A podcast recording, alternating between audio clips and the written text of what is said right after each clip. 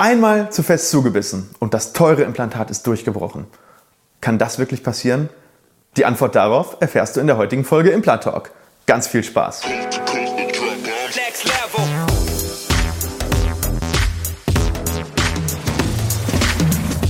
Hallo liebe Community, mein Name ist Dr. Stefan Helker und ich heiße euch herzlich willkommen bei der Audioversion unseres erfolgreichen YouTube-Formates Implatalk.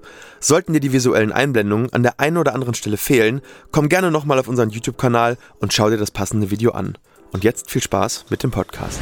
In Implantatgesprächen bzw. in Beratungsgesprächen werde ich, naja, nicht ganz so oft, aber zumindest ab und zu gefragt, kann ein Implantat brechen?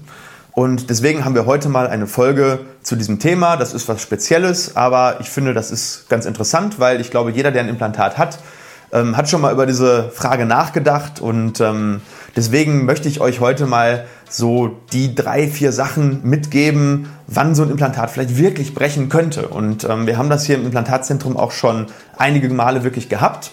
Aber das waren immer so die gleichen Fälle. Also da war so eine Systematik dahinter und ähm, wenn das bei dir eben nicht gegeben ist, dann äh, kannst du beruhigt sein. Implantatbrüche sind wirklich sehr, sehr, sehr selten. Aber wir müssen uns hier auf vier Faktoren konzentrieren.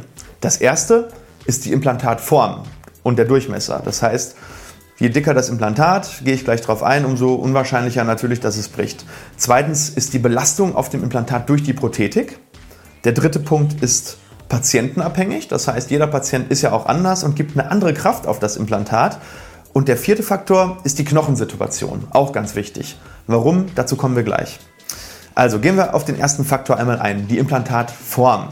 Und in einem anderen Video erzähle ich schon so ein bisschen was über Durchmesser, aber man kann sagen, dass Implantate ja so in etwa zwischen 3 und 5,5 mm im Durchmesser sind. Und ich teile das jetzt einfach mal so ein bisschen ein in die Risikoklassifikation, wie so ein Implantat brechen könnte oder auch nicht. Und hier kann man sagen, wenn du ein Implantat hast, was vier oder mehr Millimeter im Durchmesser hat, das ist eigentlich nicht möglich, dass es bricht. Also da hat man so einen hohen Querschnitt, das ist ähm, hochstabiles Titan, das bricht dann ganz sicher nicht. Ähm, Habe ich zumindest noch nie gesehen.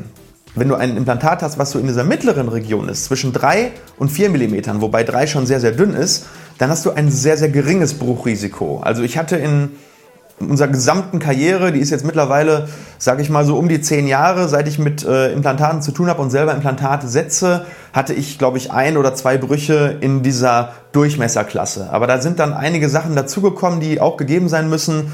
Also wenn alles in Ordnung ist, brechen auch diese drei bis vier Millimeter Implantate eigentlich nicht. Wo es dann interessant wird, sind die sogenannten Mini-Implantate unter 3 mm Durchmesser. Hier kann dann schon öfter mal was passieren, wenn gewisse Faktoren dann eben noch dazukommen. Ähm, ja, das nächste ist die Implantatlänge, was Form und Faktor anbelangt. Ähm, es gibt Implantate, die sind sehr, sehr kurz, die brechen natürlich weniger häufig. Je kürzer ein Gegenstand ist, das ist ganz normales Hebelgesetz. Ja, wenn ich versuche, einen kurzen Gegenstand durchzubrechen, ist schwierig. Je länger der wird, umso größer wird mein Hebel. Und ich kann natürlich dann mit diesem Hebel auch theoretisch dann so ein Implantat, wenn Kaukraft von der Seite drauf kommt, eben einfacher durchbrechen.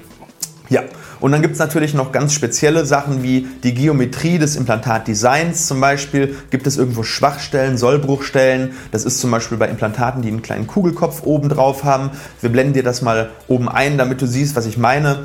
Da kann natürlich auch schnell mal was brechen, aber das ist dann nicht in der Mitte des Implantates, sondern zum Beispiel ganz oben an der Implantatschulter bei sogenannten einteiligen Implantaten. So, zweiter Punkt. Belastung durch Prothetik.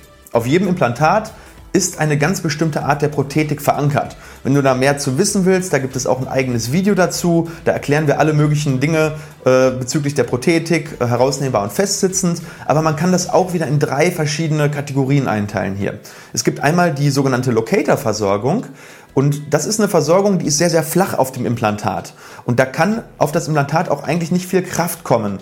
Und ähm, so eine Locator-Versorgung, also wenn du das hast, brauchst du dir eigentlich keine Sorgen machen, dass so ein Implantat bricht, weil es kommt nicht so viel Kraft auf den Locator drauf, weil der sehr flach ist.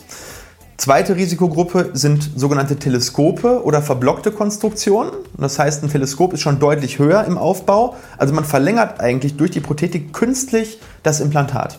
Und dadurch hat man natürlich wieder diesen längeren Hebel und dadurch kann so ein ähm, Teleskop auch einfacher mal dazu führen, dass mehr Kraft auf die Implantatmitte appliziert wird.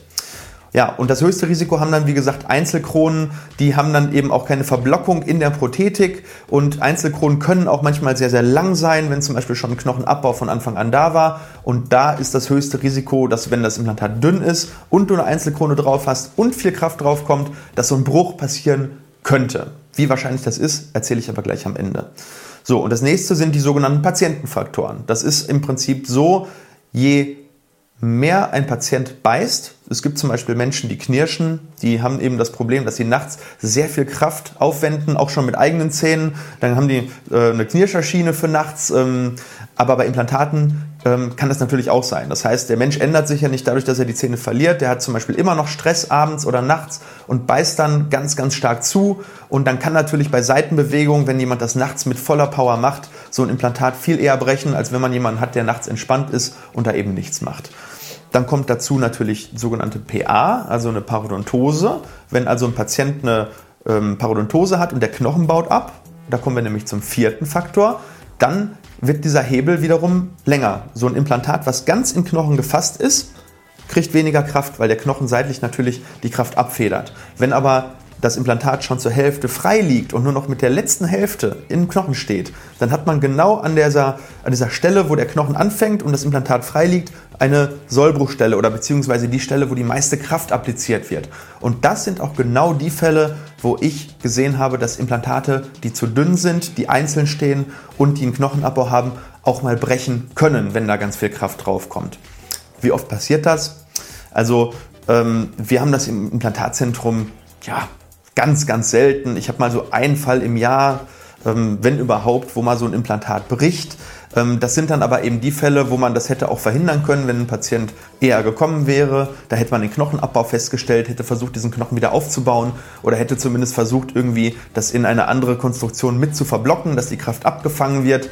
das heißt, geh regelmäßig in die Kontrolle und schau, ob diese Faktoren bei dir gegeben sind. Dann hast du auch ein sehr, sehr geringes Risiko, dass sowas dann wirklich mal bricht.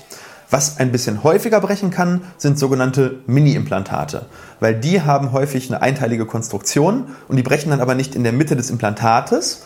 Ähm, ich zeige dir aber trotzdem mal ein Bild hier oben, wo so ein Mini-Implantat mal gebrochen ist. Ähm, die brechen meistens an diesem Kugelkopf oben oder an dieser oberen Konstruktion. Gut, das sind so die Faktoren, die du beachten musst, wenn du ein Implantat mit einer normalen Durchmessergröße hast, mit einer normalen Länge, wenn es mit Knochen gefasst ist, wenn alles in Ordnung ist, dann kannst du dir sicher sein, dass so ein Implantat eigentlich nicht brechen kann. Ja, zumindest nicht die Premium-Hersteller, nicht die deutschen Hersteller, ähm, die wirklich eine hohe Qualität in der Fertigung haben. Da gehen die Implantate durch Fertigungsprozesse, da werden Biege-Tests ähm, äh, gemacht, Bruchtests gemacht. Die müssen sehr, sehr hohe Belastungen aushalten können.